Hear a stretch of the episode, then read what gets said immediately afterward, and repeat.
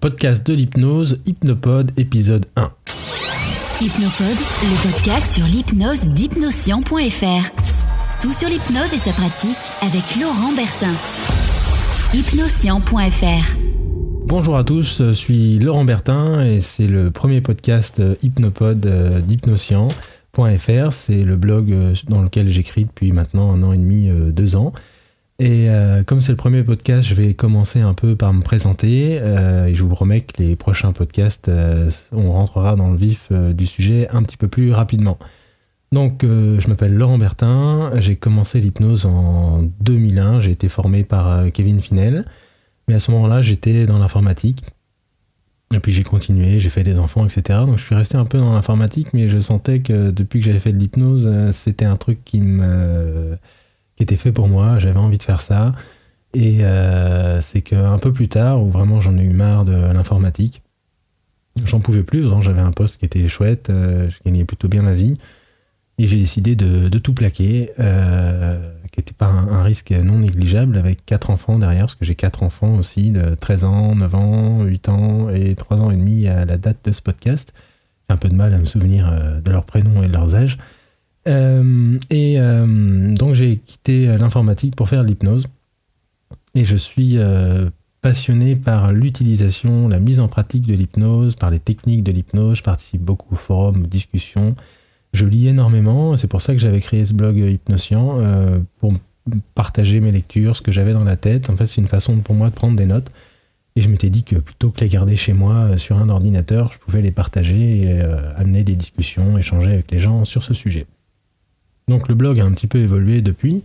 Je me lance dans le podcast parce que je trouve que c'est super intéressant, c'est un moyen de communication qui est chouette. Vous pouvez m'écouter chez vous euh, en faisant quelque chose, euh, en, allant courir, en faisant du sport, dans les transports, enfin où vous en avez envie. En fait, c'est très pratique. C'est pas besoin d'être derrière un ordinateur à regarder une vidéo ou à lire un article. Et que surtout dans les podcasts, on peut passer plus de choses que dans un article. Euh, sur le blog va bientôt arriver aussi euh, des séances filmées, donc je cherche des personnes euh, qui seraient intéressées pour faire des séances gratuitement en échange des droits vidéo. Des séances ensuite que j'analyserai moi-même ou avec des, collègues et qui me permettront de vous diffuser ces séances-là, voir comment je les analyse, comment je travaille.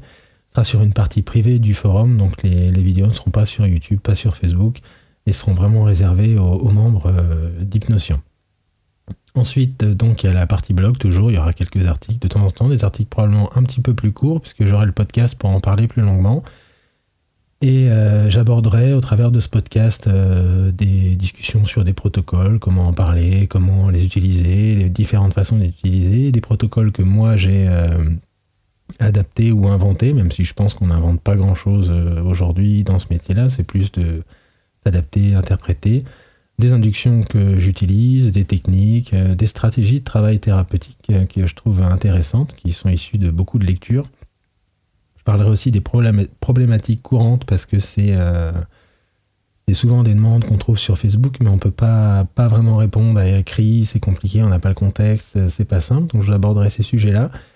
les applications de l'hypnose différentes, souvent au cours de, d'interviews, de discussions avec d'autres praticiens, comment ils utilisent l'hypnose, que ce soit dans le sport, dans la cancérologie, euh, avec les surdoués, enfin dans d'autres activités. Euh, et aussi, euh, je ferai des mini-cours, je reviendrai sur, certaines, sur certains sujets qu'on voit ici et là en formation, le pré-talk, enfin, le discours pré-hypnotique, la détermination d'objectifs, enfin les différentes façons de questionner, d'avoir des infos.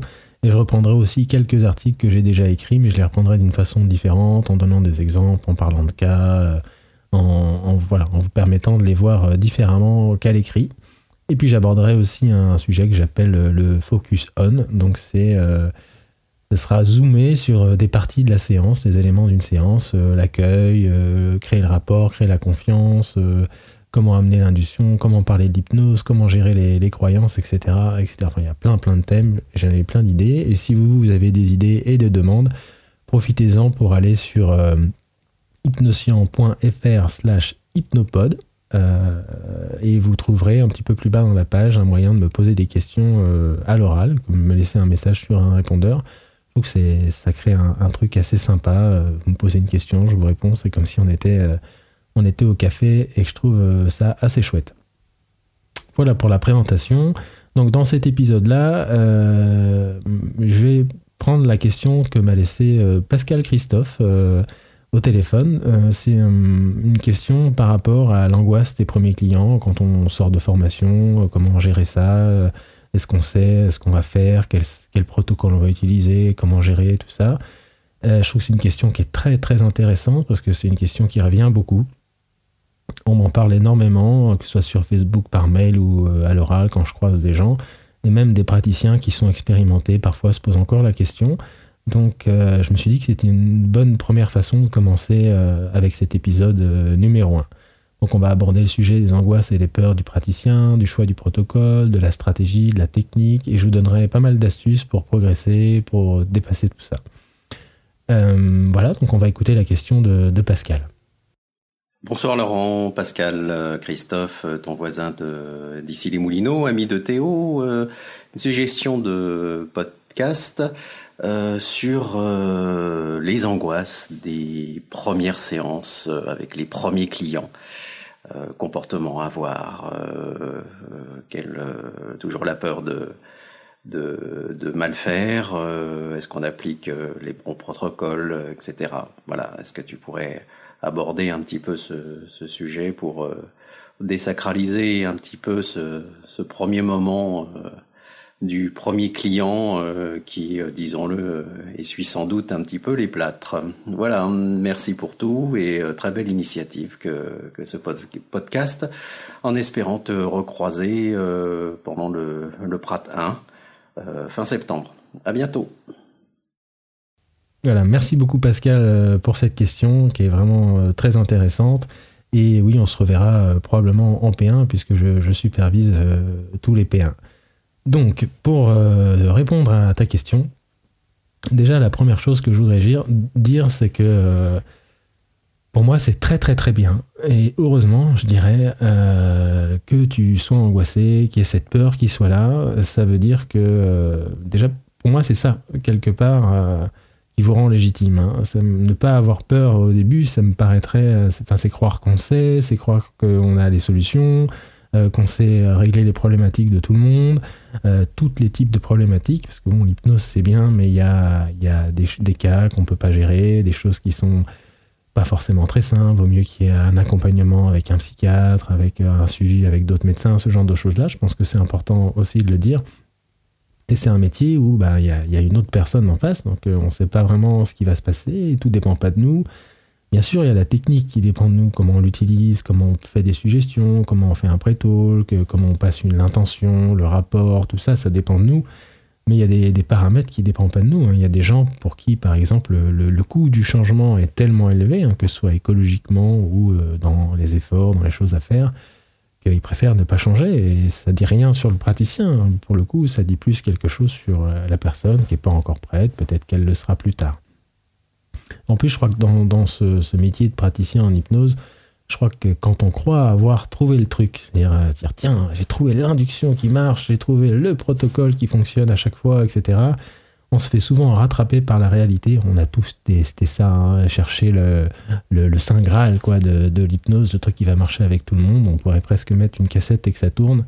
Mais je crois qu'à un moment donné, on se fait rattraper, par la, complexité de l'être humain et euh, des différentes personnes, l'histoire de vie, des différentes problématiques. Chaque personne est unique, je crois, et je crois pas, mais d'ailleurs, je suis sûr. Et euh, c'est. Euh, voilà, ça dépend pas de toi. Et déjà, accepter ça, que ça peut pas marcher avec tout le monde, qu'il y a des choses qui peuvent se passer différentes en fonction de chaque personne, c'est déjà un, bon moyen de, bien commencer, je pense, dans ce travail.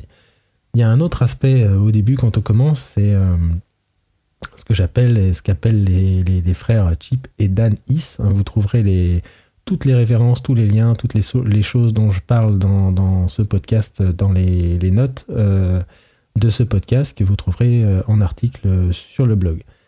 Donc c'est, ils ont écrit un livre qui s'appelle Idée Jenny, qui s'appelait Ces idées qui collent avant, mais ils ont changé le titre. Et Dedans, il parle de la malédiction du savoir. Ça veut dire que il y a deux aspects à cette malédiction-là. C'est la première, c'est qu'on a trop de choses en tête. Souvent, c'est euh, on sort de formation, on a vu euh, plein de protocoles, plein de techniques, plein d'aspects différents, euh, plein de choses.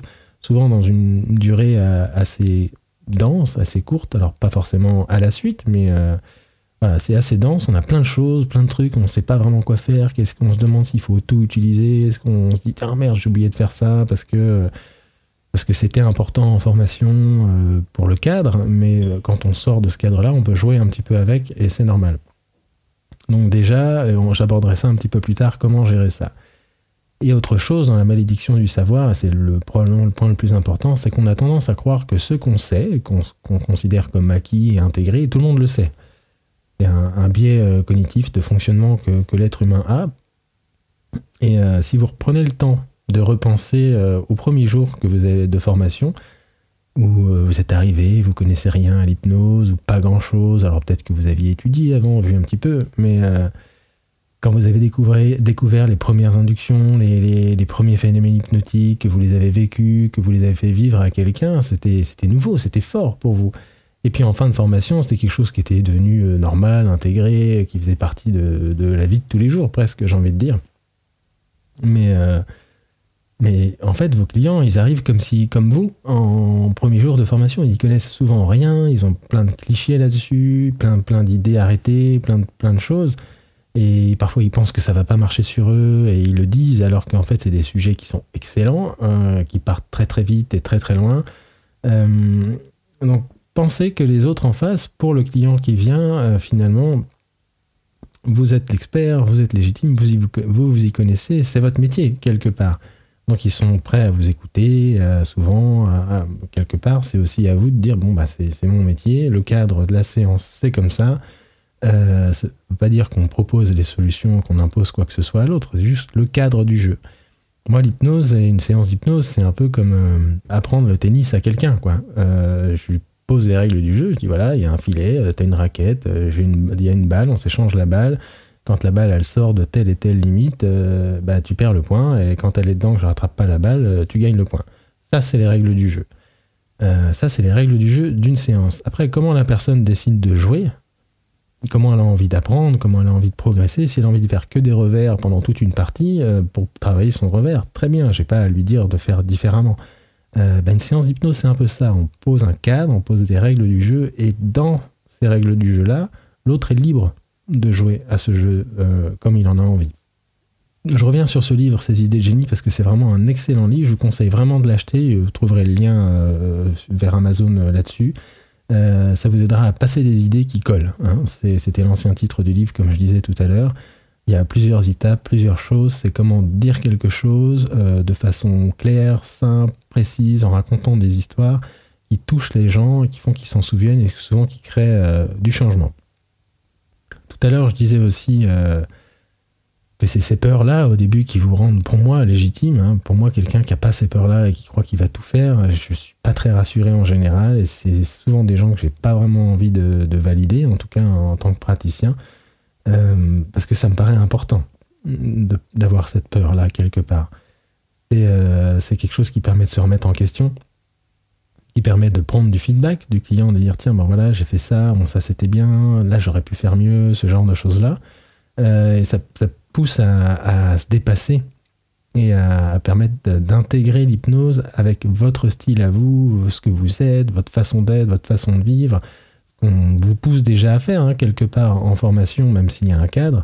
Mais c'est vraiment euh, l'intégrer euh, et la vivre. Et c'est là souvent que l'intention, le rapport et tout ça, il va passer. Souvent, je vois les stagiaires, ils essayent de jouer un rôle, de jouer euh, un superviseur qu'ils ont apprécié, de jouer un formateur qu'ils ont apprécié. Ils veulent faire comme lui, etc. Mais c'est son style à lui, c'est sa façon d'être, sa façon de vivre une séance.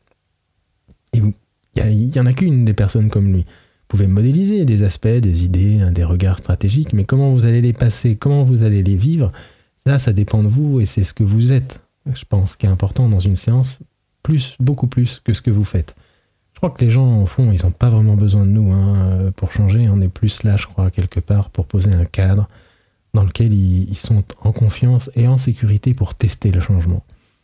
Et une fois qu'il y a ce cadre-là, parfois, il n'y a rien à faire. Et c'est juste des gens qui disent, OK, je me sens en sécurité, je suis accompagné, je peux tester ce changement-là.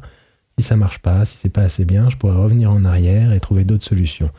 Je crois que c'est un peu ça, souvent, le métier de l'hypnose. Bien sûr, a des, choses à, déclencher, à enlever, à des, associations d'idées, plein de choses à, faire. Hein. Je reviendrai ça là-dessus dans plein, plein d'autres podcasts.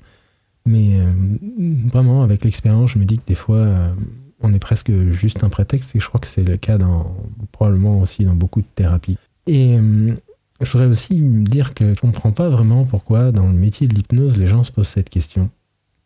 Alors peut-être parce qu'on est dans l'accompagnement, etc. Mais euh, probablement que les psychologues et les psychiatres au début euh, se posent ces questions. Je sais pas, peut-être, mm, j'en sais rien. Mais euh, c'est comme dans tous les métiers. Moi, j'ai fait une école d'ingé en informatique et réseau, un bac plus 5. je suis sorti de là et je suis arrivé dans une SS2I où je devais aller chez des clients. J'étais parachuté expert de je sais pas quoi. Je connaissais rien. J'avais lu la, doc la veille demandais ce que je foutais là, quelque part. Mais euh, je me sentais pas légitime pour ce sous, j'avais peur. Euh, voilà, un professeur aussi qui sort de, ses études et qui se retrouve parachuté dans une, classe de, classe de 35-40 élèves agités euh, à qui il va devoir passer un programme sur l'année et faire en sorte que les élèves l'intègrent et puissent passer en la classe supérieure. Bah, je crois que aussi les élèves ils peuvent parfois essuyer les, plâtres des, des, premières, passage, mais je crois que les gens se rendent vite compte que finalement, s'ils ont fait ce métier-là, s'ils sont là-dedans, c'est que ça fait partie d'eux au fond. Et puis je passe les avocats, je passe les médecins, je crois que c'est un, peu dans tous les métiers qu'il y a ça. Donc ça fait partie du processus d'apprentissage que dans tous les domaines, et vraiment juste, euh, encore une fois, l'accepter et aller voir ce qu'il y a derrière. Et j'y reviendrai un petit peu tout à l'heure. Je voudrais aussi dire que l'hypnose, pour moi, c'est le travail de toute une vie. Hein. La technique de l'hypnose, en soi, ça s'apprend très très vite. Hein. On voit, il y a des, stages d'hypnose de rue avec euh, Bertrand Millet euh, qui fait ça euh, en deux jours. On voit les gens faire des lévitations de main, des phénomènes très très forts. Techniquement, il y a des choses qui sont pas. C'est assez simple en soi. C'est vraiment faire fonctionner le cerveau des personnes, trouver comment il fonctionne. Alors bien sûr, en hypnose de rue, par on choisit un peu ses sujets, s'ils n'ont pas envie, on passe à quelqu'un d'autre. En cabinet, on ne peut pas faire ça, donc il y a d'autres choses qui rentrent en jeu, mais ça s'apprend assez vite en soi. Par contre, l'utiliser de façon efficace, euh, stratégique, euh, adaptée en fonction de l'autre, de ce qu'il est l'autre, en sortant ses propres croyances, ses propres états émotionnels du moment, je crois que ça, c'est le travail de toute une vie. moi, je parle souvent des projections et tout ça, et je crois que ça me paraît quasiment impossible de ne pas projeter. Euh, c'est presque devenir euh, Bouddha, ou, enfin, c'est un but ultime. C'est pour ça que c'est aussi important euh, de, beaucoup pratiquer. alors pour ça que les formations avec de la pratique, je pense que c'est important, ça vous permet de pratiquer, tester dans un cadre sécurisé. et de pratiquer aussi en dehors, et j'y reviendrai un petit peu après. Après, je crois que des je connais, crois pas connaître de bons, bons praticiens expérimentés qui se posent pas de questions et deux fois qui se demandent pas merde, qu'est-ce que je vais faire avec ce client-là et, et j'arrive pas et comment je vais gérer ce cas-là qui doutent et qui par l'impression parfois d'être nul, de pas y arriver, de se demander ce qu'il fait dans ce métier. Et je crois que tout le monde est passé par là à un moment donné. Avec l'expérience, ça arrive de moins en moins souvent. Et puis, euh, parfois, on se fait toujours rattraper par un, par un client qu'on n'arrive pas à gérer, qu'on n'a pas réussi à dépasser. Et je crois qu'on est on ne peut pas être forcément le meilleur praticien pour tout le monde. Et parfois, c'est aussi accepter avec humilité, se dire bon, bah, je suis peut-être pas le bon praticien en hypnose pour vous, allez voir telle ou telle personne, probablement plus adapté pour vous. Et ça me paraît être honnête de faire ça plutôt que d'essayer de faire 15 séances avec une personne. Moi, je sais qu'au bout de 2-3 séances, s'il n'y a pas de changement, je sens que la personne n'a pas confiance, sent pas en sécurité, c'est rare, mais ça arrive. Euh, bah, je l'envoie vers quelqu'un d'autre, vers euh, des personnes qui sont proches, des gens que je connais, je sais comment ils travaillent, je connais leur style, et j'essaye de trouver le, thérapeute qui sera le plus adapté à cette personne-là. Je voudrais venir aussi euh, parler un petit peu des peurs et des angoisses. Souvent là-dedans, il y, a, euh, il y a un aspect dangereux pour soi derrière une angoisse. C'est un truc qui dit oh là là, qu'est-ce qu'ils vont penser de l'autre, qu'est-ce qu'ils vont penser de moi, Qu'est-ce que va penser ma famille Qu'est-ce que vont penser mes amis Ils vont se foutre de moi, etc. Il y a tout ce qui tourne autour du rejet, autour de la peur de l'échec, le rapport à l'échec souvent, et derrière le rapport à l'échec, souvent le rapport à la perfection. C'est un métier où la perfection, je crois qu'elle n'existe pas. Hein, donc, euh, même la perfection tout court, je crois pas qu'elle existe.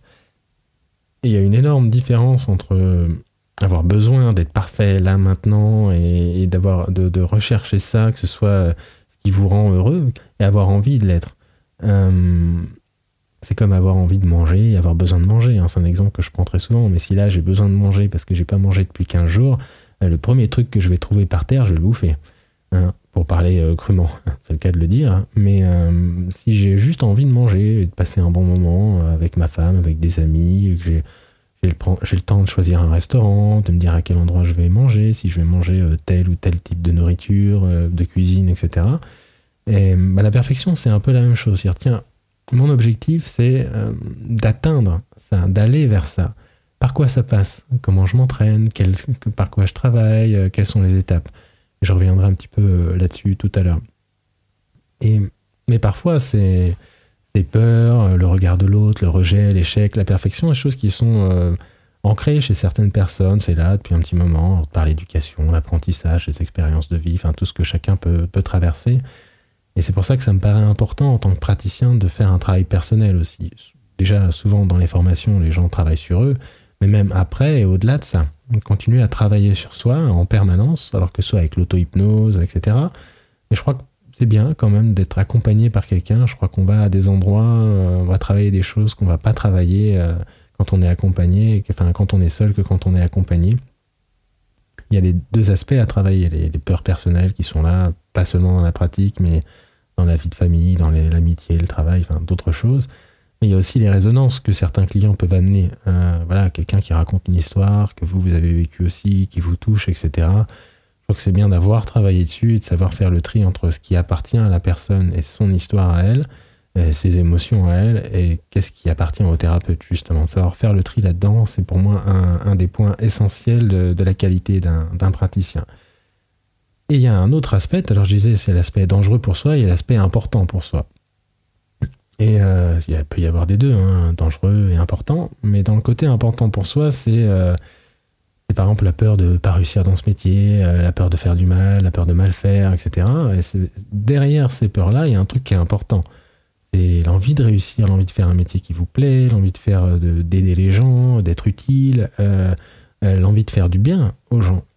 Et je crois que c'est important quelque part de, de se connecter de prendre vraiment le temps d'écouter ces peurs qui sont là parfois. Et plutôt que de vouloir les rejeter, parce que souvent une peur c'est pas très agréable, et souvent on a tendance à la mettre de côté, à dire bon, cette peur-là, je la mets de côté. C'est vraiment de l'écouter et de voir ce qu'il y a derrière ça. Quel est le désir souvent qu'on dit qu'il y a derrière cette peur-là. Et la peur de faire du mal, typiquement, c'est l'envie de faire du bien.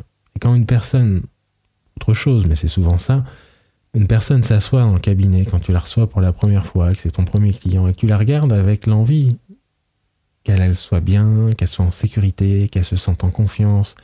juste ça. Ce qu'on ferait avec un ami à un café qui va pas très bien.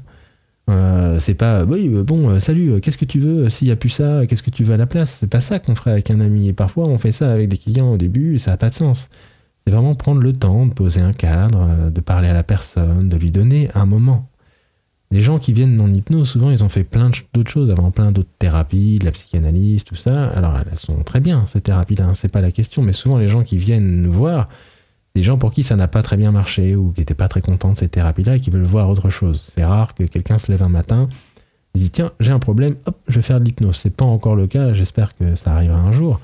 Mais souvent, ils passent par plein de choses avant.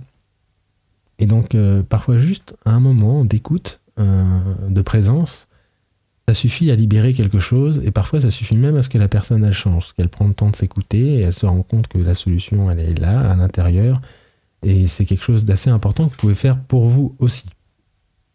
Alors dans ta question aussi tu parles de plein d'aspects, hein, donc je, les évoque un peu les uns après les autres. Tu parles du choix du protocole. Alors pour moi le protocole, les protocoles qu'on voit en formation c'est pas des règles, hein, c'est des principes. Donc ça me paraît essentiel de comprendre les principes d'un protocole, comprendre le principe, je sais pas moi, d'un recadrage, d'un niveau logique, quelle est l'intention de ce protocole-là, comment il travaille, à quoi il sert, et euh, ensuite de pouvoir jouer avec ces protocoles, de jouer avec ces principes-là. C'est là qu'on crée des protocoles, qu'on les mélange, qu'on joue un petit peu avec. Et au début, c'est bien d'avoir, je pense, un cadre avec un protocole, avec euh, quelque chose qui est un petit peu cadré, qui permet aux gens de se concentrer sur autre chose la, stratégie et la, tactique, quelque part, elle est posée par le, protocole, mais sortir de ça assez rapidement me paraît assez important. Euh, et puis je crois aussi que tout marche avec tout. Euh, moi, j'ai passé des semaines à tester un protocole, et puis la semaine d'après, j'en testais un autre, et puis la semaine d'après, j'en testais encore un autre. Et souvent, les protocoles avec lesquels j'étais pas à l'aise, pour pouvoir justement les intégrer, apprendre à en parler, à diffuser tout ça, euh, la personne qui était en face de moi. Et euh, on se rend compte que tout marche avec tout. C'est pas tellement le protocole qui est utilisé, c'est comment est utilisé, quelle intention est passée, quel rapport est dans la séance. Alors évidemment, il y a des protocoles qui sont plus adaptés que d'autres. Si quelqu'un a perdu une personne chère il y a quelques années, il paraît plus logique de, faire un deuil, par exemple, quelque chose qui s'en rapproche, que d'aller faire. Euh, mais bon, on pourrait faire une futurisation, on pourrait faire un recadrage, un niveau logique, euh, il y a encore un milliard de protocoles. C'est pas tellement important. C'est vraiment plus de comprendre les principes des fonctionnements humains, je pense, et les principes qui sont associés dans ces protocoles-là. On garde ça comme un guide, un protocole, et sort tout de suite de, quel protocole je vais utiliser, tout ça. Il n'y a pas, ça n'existe pas. Euh, il n'y a pas de. Je sais qu'il y a des écoles qui apprennent ça, à dire bon, telle problématique, tel protocole. Euh, moi, j'y crois pas une seconde à ça. Euh, derrière un arrêt du tabac, par exemple, il y a 15 milliards de problématiques différentes. Une personne qui va me dire euh, Moi, la cigarette, c'est ma meilleure amie, je vis avec elle depuis 20 ans, j'ai toujours été seul dans ma vie, c'est ma seule amie. Je vais probablement pas travailler de la même façon qu'avec un jeune de 20 ans qui a, fumé, qui a fumé pour être un peu rebelle avec ses parents, et puis qui a fumé pour être avec ses potes et qui a envie d'arrêter, quoi on sent bien que c'est pas, on touche pas au même niveau sur la personne. Il y a peut-être un travail de fond à faire avec la première, qu'il n'y aura pas besoin de faire avec la deuxième. Donc c'est écouter l'autre et ce qu'il amène, comment il fait, euh, qu'est-ce qui maintient son problème, qui va, lui, te permettre de savoir à quel endroit travailler? Et les, protocoles vont se dessiner tout seuls. Souvent au début, on a tendance à être, même encore après, à être tout de suite dans la recherche de solutions pour l'autre, dans qu'est-ce que je vais faire, qu'est-ce que je vais pouvoir lui faire, etc. Ça, c'est le truc qu'il faut oublier, je pense c'est vraiment. Je prends le temps d'écouter l'autre et je reviendrai ça là-dedans, probablement, dans le prochain podcast, euh, sur comment écouter le client. Et euh, je sais que j'ai écrit un article qui était écouter le client, une erreur fondamentale, mais pour moi, c'est pas écouter le conscient, c'est pas écouter tous ces trucs-là, c'est vraiment écouter euh, ce qui se passe à l'intérieur de lui pour être le plus précis possible et le plus adapté possible à sa problématique. Alors je voudrais venir aussi sur, pour continuer là-dessus, de faire la différence entre la technique et la stratégie dérouler un protocole techniquement, dérouler une induction techniquement, c'est simple, ça se travaille la technique. C'est comme au tennis, on fait des coups droits et des coups droits et des coups droits jusqu'à ce que ça rentre. D'accord? Euh, C'est un, travail personnel, la technique, souvent. Hein. c'est euh, comment travailler, s'entraîner. Moi, je sais qu'au début, euh, pendant la formation, je rentrais chez moi, je posais un coussin sur le canapé et je parlais au coussin. Je m'entraînais à lui faire des inductions, à lui faire des suggestions, ce genre de choses-là. Alors je parlais au coussin, euh, peut-être parce que j'avais pas envie de le faire sur ma femme et que j'étais pas très à l'aise avec son, regard à elle là-dessus, mais peu importe. Euh, c'était vraiment plus euh, l'idée d'avoir le flow. le cerveau, c'est un muscle. Hein, ça s'entraîne, ça se travaille. Plus vous faites quelque chose, plus ça finit par devenir automatique. C'est comme quand vous avez appris à marcher, c'est pas différent. Donc il y a un aspect travail personnel.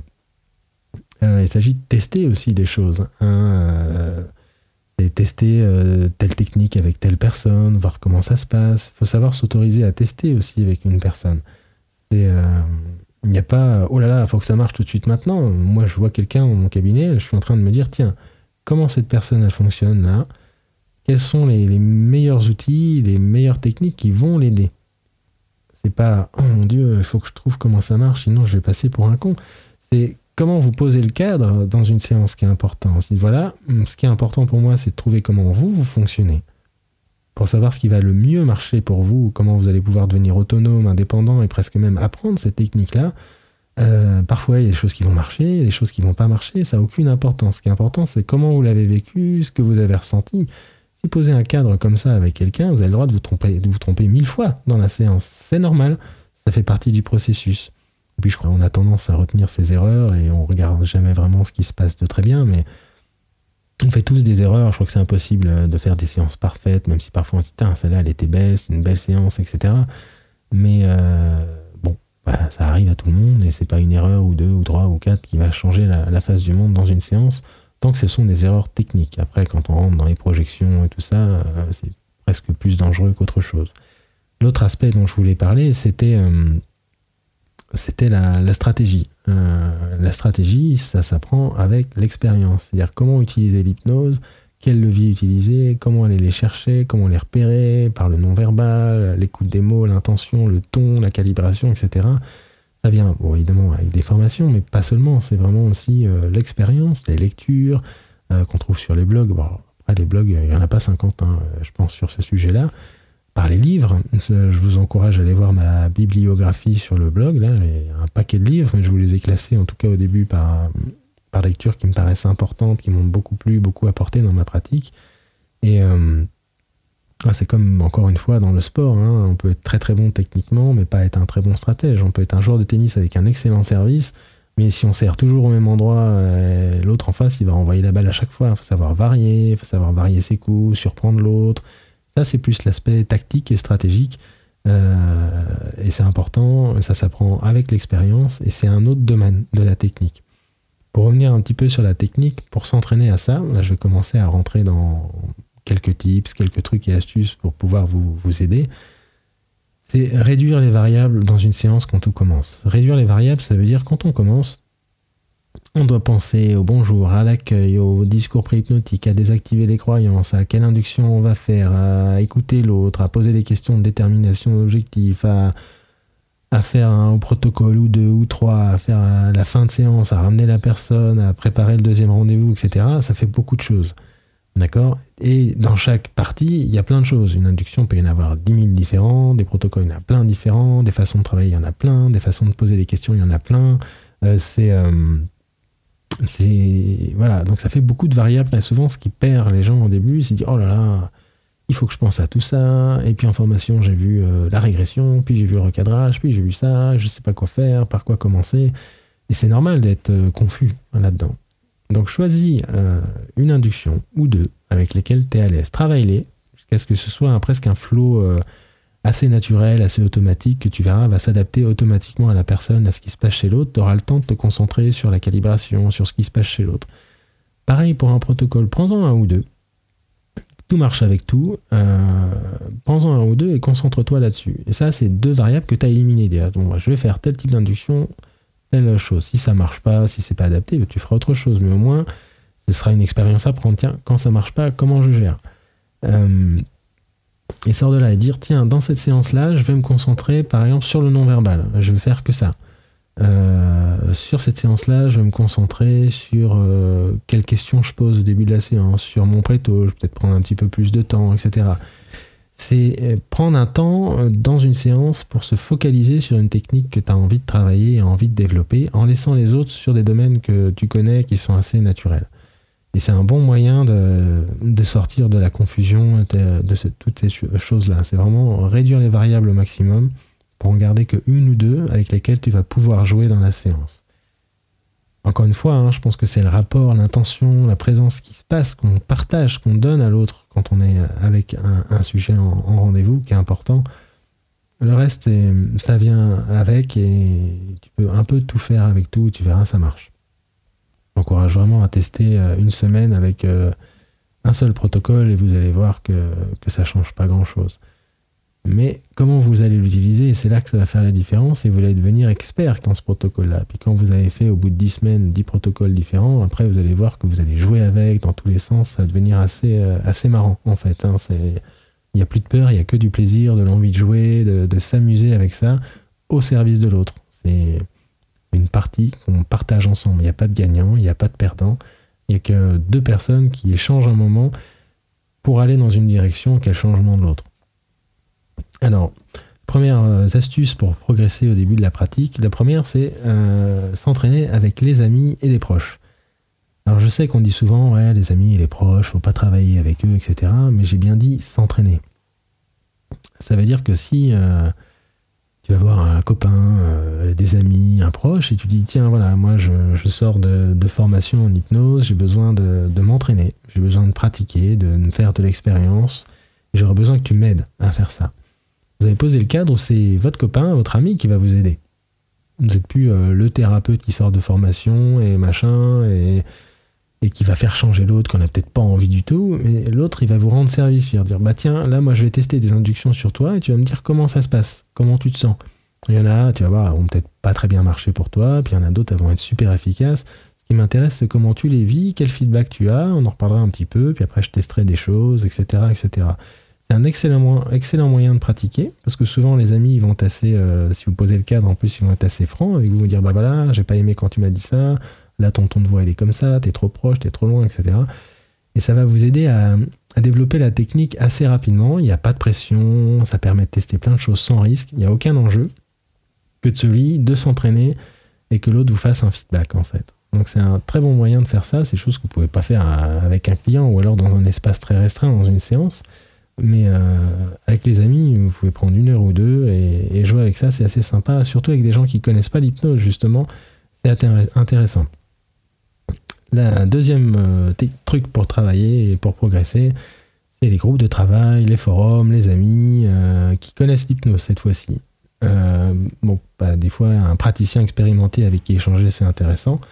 Moi, je sais que je partage beaucoup sur Facebook. Il y a plein de gens qui me posent beaucoup de questions par mail ou par Facebook. Alors, ça me prend pas mal de temps. C'est aussi pour ça que j'ai fait ce podcast. Ça me permet de, répondre à tout le monde d'un coup. Mais euh, il y a plein de praticiens qui ont un peu d'expérience, etc., et qui, savent vous aider, vous guider, répondre. Il y a le, groupe euh, Facebook euh, qui est tenu par Philippe Miras, que j'en profite pour le remercier d'avoir créé ce groupe-là. Il y a 3500 personnes dessus. Alors tout le monde n'est pas praticien hein, sur ce groupe-là, mais ça permet de lire certains sujets, de, voir ce que les gens répondent, de profiter de l'expérience de, personnes qui sont là, comme, euh, moi j'y suis assez souvent. Il y a Antoine Garnier, il y a Philippe Miras, il y a Daniel Goschmidt, il y a Jean-François Hirsch, Jean Dupré, enfin voilà, ça pour les, noms là qui me viennent. Il y en a d'autres, hein, Jérémy Joyot, etc., qui sont des personnes intéressantes qui apportent un autre regard. Euh, il y a de tout, de, des gens de partout, de toutes les approches d'hypnose. C'est vraiment chouette de pouvoir partager avec eux et d'apprendre de, de, ça. Après, il faut faire un peu le tri. Hein. Il y a des petites prises de bec, il y a des questions qui ne servent pas à grand-chose. Mais avec l'habitude, vous allez voir que vous arrivez à lire et vite repérer les intervenants qui sont assez pertinents et qui posent des questions ou qui répondent aux questions de, façon assez, euh, assez intéressante. Euh, un autre aspect, c'est des aspects euh, des personnes avec qui partager, s'entraîner et discuter. Cette fois-ci, des personnes qui connaissent l'hypnose, qui sont praticiens aussi, tant qu'à faire, donc des personnes pour parler de ces cas, des personnes avec qui vous parlez de vos peurs, de comment vous vous sentez.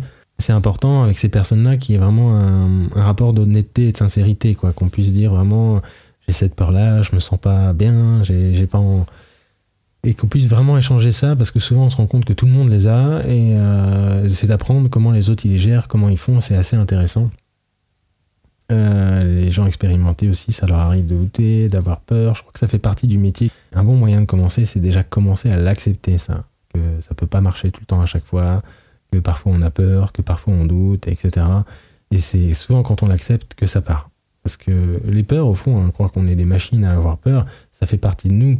Et ne pas les vivre, ne pas les connaître, c'est souvent juste, ça dit juste que c'est quelqu'un qui est dans sa zone de confort, qui fait toujours la même chose, qui connaît très bien, euh, qui teste rien, euh, qui, reste vraiment dans une zone où il est confortable. La peur, c'est dire bon, bah, je vais sortir un peu, je vais aller voir ce qu'il y a de nouveau, et c'est ça. Presque un plaisir quelque part à un moment donné d'avoir peur et de se sentir un peu, hmm, un petit peu de stress dans une séance et qu'on sait qu'on va tester quelque chose ou qu'on va apprendre quelque chose. Euh, pour apprendre aussi, pour partager, il y a les groupes privés, hein, des, centres de formation. Chaque Alarche, on a un groupe Facebook privé. Je pense que la plupart des instituts ont ça aussi. Si votre institut en a pas, vous pouvez en créer un vous-même. Hein, c'est pas très compliqué, c'est quelques clics. Tout le monde peut créer un groupe sur Facebook. Il y a des forums aussi. Euh, alors les forums, euh, pour être honnête, il n'y en a pas beaucoup. il y en a un qui est assez connu, mais que personnellement, j'aime pas trop. Je trouve que l'ambiance, ça part tout de suite en vrille. Enfin, voilà, c'est pas. Pourtant, il y a des gens intéressants dessus, mais comment c'est communiqué, j'apprécie pas trop. Euh, il y a un forum là qui est en train de se lancer qui s'appelle pro-hypnose.com, qui est tenu par quelqu'un de très, très sympathique, euh, très actif. Donc, il n'y a pas encore grand monde dessus puisqu'il vient de se lancer. Mais je vous encourage à y aller, à vous inscrire dessus, et puis à commencer à discuter, à lancer les discussions. Et euh, je pense qu'une fois que ça va partir, ça va être assez sympa. Euh, le troisième point pour progresser, c'est euh, filmer et enregistrer ses séances. Alors là, je sais que ça fait grincer les dents ou ça fait peur à la plupart des gens de se filmer, parce que déjà, quand on se voit, quand on n'a pas l'habitude, c'est pas top. Quand on entend sa voix, voilà. moi, je sais que je n'aime pas ça du tout, même si je commence à avoir un petit peu l'habitude. Mais filmer une séance, c'est le meilleur cadeau que vous puissiez vous faire. Achetez-vous une petite caméra avec un micro qui est correct et filmez les séances. Alors, filmer les séances et de vous voir en partie, mais surtout de voir le sujet. Et quand vous avez fini la séance, que vous avez un peu de temps chez vous, le week-end, le soir ou peu importe, prenez une séance, peut-être même une séance au hasard, il ne s'agit pas de le faire avec toutes, surtout celles où vous n'êtes pas senti très à l'aise tant qu'à faire, parce que si c'est pour regarder celles que vous avez appréciées, c'est intéressant, mais c'est... Voilà, enfin vous comprenez l'idée. L'idée c'est de prendre cette position d'observateur quand vous filmez votre séance, vous regardez vous, mais vous regardez votre sujet, ce que vous avez raté, vous l'avez vu en, formation, je pense la plupart des gens qui travaillent en groupe de trois, c'est quand on est observateur, ça paraît simple. Il y a plein de choses qu'on voit, plein de choses qu'on entend, plein de choses qu'on a le temps de noter. Quand on est opérateur, on est dedans, on est concentré, on essaye de, penser à plein de trucs, qui souvent nous parasite parce qu'on n'a pas cette position-là en observateur. Et c'est vraiment un moyen de progresser extraordinaire, encore plus si vous l'analysez avec euh, quelqu'un d'autre, un ami, un praticien. Euh, évidemment, en ayant dit ça à la personne hein, que vous, vous, allez filmer, dire voilà, j'ai l'habitude de filmer mes séances pour me superviser, pour euh, les regards, enfin, comme vous avez envie de le dire. Moi, je disais, voilà, j'ai l'habitude de filmer les séances, ça me permet d'avoir une archive, et puis parfois, euh, j'analyse des séances avec, euh, avec un collègue, ça nous permet de travailler, de continuer de progresser, de nous former ensemble. Et ces, ces vidéos-là, elles ne sortent pas de ce cadre-là, elles restent dans ce cadre-là avec des professionnels du métier. J'ai personne qui m'a dit non, ça a dû m'arriver une fois ou deux un an et demi, je crois. Enfin, c'est euh, tout dépend toujours comment vous posez le cadre. Encore une fois, c'est les règles du jeu. C'est, je vous encourage aussi à filmer pour votre protection quelque part, surtout avec les enfants. Si vous êtes un homme, avec les femmes. Euh, avec les femmes, vous pouvez aussi filmer quand vous êtes un homme, mais euh, voilà, moi j'ai eu une cliente une fois, elle était un peu bizarre et quand j'ai sorti la caméra, elle a changé du tout au tout et j'étais assez content d'avoir la caméra à ce moment-là. Euh, le quatrième point pour se former, c'est euh, pour progresser, pardon, c'est continuer de se former, d'où le lapsus. Si je prends l'exemple de quelqu'un que je connais bien, que j'apprécie beaucoup, Philippe Miras, encore une fois, qui est dentiste et qui fait de l'hypnose, euh, je crois que c'est quelqu'un qui est en formation tous les mois, alors que ça fait je ne sais pas combien d'années qu'il fait ce métier de dentiste. C'est une recherche permanente de continuer d'apprendre, de continuer de découvrir des choses, d'être à la pointe quelque part de ce qui se fait, au service de ses clients. Et euh, je pense que dans l'hypnose, c'est un peu pareil. Euh, il ne s'agit pas en plus d'aller se former que dans l'hypnose, hein, euh, aller faire un peu de psychopathologie, d'aller faire, je sais pas moi, du TCC, d'aller voir d'autres approches en fait. Hein. c'est d'aller voir comment vous allez intégrer ça quelque part. Ça va vous permettre d'être encore meilleur dans votre pratique et d'aller chercher l'expertise, d'aller chercher un niveau encore plus loin et voilà, c'est pas, c'est pas, c'est un métier de toute une vie. Il y a toujours à apprendre, les choses évoluent, il y a toujours des recherches, des neurosciences, des nouvelles façons d'approcher, un nouveau regard. Et peut-être que dans une autre formation, vous allez trouver votre style, qui est celui-là que vous cherchiez. Enfin, voilà, il y a plein de choses à, faire. Évidemment, c'est un budget, c'est de prendre le temps. Il ne s'agit pas d'en faire euh, tous les 15 jours. Hein. Mais parfois, euh, une vidéo, une discussion, aller voir quelqu'un. Enfin, c'est toujours assez intéressant de faire ça. Ça permet de se remettre en question, d'échanger avec d'autres praticiens qui viennent eux aussi se former, qui sont dans cette même démarche-là. Et puis ça permet de tester des choses que vous ne testez pas euh, forcément euh, en cabinet. Voilà pour euh, cet épisode numéro 1. Alors c'est le premier, hein, donc c'est un peu les balbutiements du truc. J'articule pas toujours très bien tout ça, mais ça fait partie un peu de mon truc. Je travaille dessus, hein, je vous rassure. Euh, voilà, j'aimerais bien que vous me laissiez les, vos commentaires dans les show notes, euh, dans les, notes. Euh, donc c'est http hypnotian.fr slash hypnopod01. C'est cet épisode-là. Donc vous aurez toutes les notes de l'article, ce que j'ai mis dessus, les liens, les livres dont j'ai parlé. vous aurez le résumé des points clés et je vous mettrai aussi la mind map qui m'a permis de faire cet épisode-là. Alors c'est une grosse mind map, il y en a un peu partout parce que je, je brainstorm pas mal. Et aussi vos commentaires sur euh, s'il y a des choses à améliorer, s'il y a des choses que vous voudriez voir un petit peu modifiées, ce genre de choses-là. Puis aussi pour dire merci ou pour dire que vous avez trouvé ça bien, ce serait sympa aussi. Je demanderai aussi quand ce sera disponible d'aller sur iTunes si vous pouvez euh, et vous abonner au podcast et faire une review et mettre un commentaire euh, plutôt sympathique. Ça permet au podcast de remonter un petit peu dans iTunes, de faire un petit peu voir, de se faire connaître. Des podcasts sur l'hypnose, il n'y en a pas, je crois. Enfin, le seul que j'ai vu, c'est un podcast où quelqu'un fait des inductions avec une musique en parlant très lentement et vous écoutez ma voix et machin. C'est pas, c'est pas le but du tout de, ce podcast-là. Et donc, je pense que c'est bien si ça peut être partagé et tout ça. Euh, allez aussi sur le blog, pensez à la newsletter. Hein, dans... Alors, j'en vois pas beaucoup de mails en fait. Euh, c'est vraiment plus pour partager de temps en temps des nouveautés, des choses, euh, échanger un petit peu avec vous. Souvent, les gens répondent à mes mails de news, puis on échange entre nous, on parle par mail. Je trouve que c'est assez sympa. Mais c'est surtout que vous aurez le livret gratuit que j'ai écrit qui s'appelle Les cycles du changement, qui est un regard sur tiré d'un livre très intéressant. Je mettrai le lien aussi dans l'article sur comment les gens changent, par quel cycle ils passent et moi, j'ai associé ça au travail en hypnose et voir comment en une séance on peut gérer ça ou les stratégies sur plusieurs séances. Et c'est assez intéressant. Vous inscrivez à la newsletter et puis vous recevrez un lien et vous aurez ce, livret qui fait une douzaine de pages euh, gratuitement. Et je terminerai euh, ces podcasts souvent par une citation. Alors, euh, la citation du jour, c'est Le courage n'est pas l'absence de peur, mais plutôt le jugement que quelque chose d'autre est plus important que la peur. C'est Ambroise euh, Red Moon qui a écrit ça, c'est un pseudo d'auteur. Et je trouve que cette phrase, elle est bête parce que finalement, déjà, il n'y a pas de peur, il n'y a pas de courage sans peur, mais souvent on dépasse une peur quand on se rend compte quelque chose de plus important derrière. C'est voilà, je suis sûr que quelqu'un, par exemple, qui a peur du métro et qui a un enfant à lui qui est en train de se perdre, qui s'engage dans un métro, ce genre de choses-là, il y a des moments comme ça où les peurs qu'on a et qu'on croit avoir les plus profondes et les plus ancrées à l'intérieur, elles partent. Parce qu'il y a quelque chose qui est plus fort, qui est plus important. Et ça crée un truc à l'intérieur. Et je crois que dans une séance, c'est aussi euh, dans ce travail-là, c'est de se demander pourquoi vous faites ça, quelles valeurs sont derrière ça, qu'est-ce qui vous anime dans ce métier-là, et d'entendre que quelque part derrière ces peurs-là, c'est ce que je disais un petit peu au début, c'est euh, ça qui est là. C'est l'envie de faire du bien, l'envie de, pas, d'être utile, de partager, d'aider les gens, de faire un métier qui vous plaît.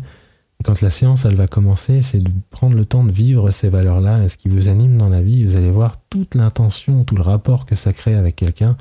C'est juste magique. Donc merci d'avoir écouté euh, jusque-là et je vous dis euh, à très vite.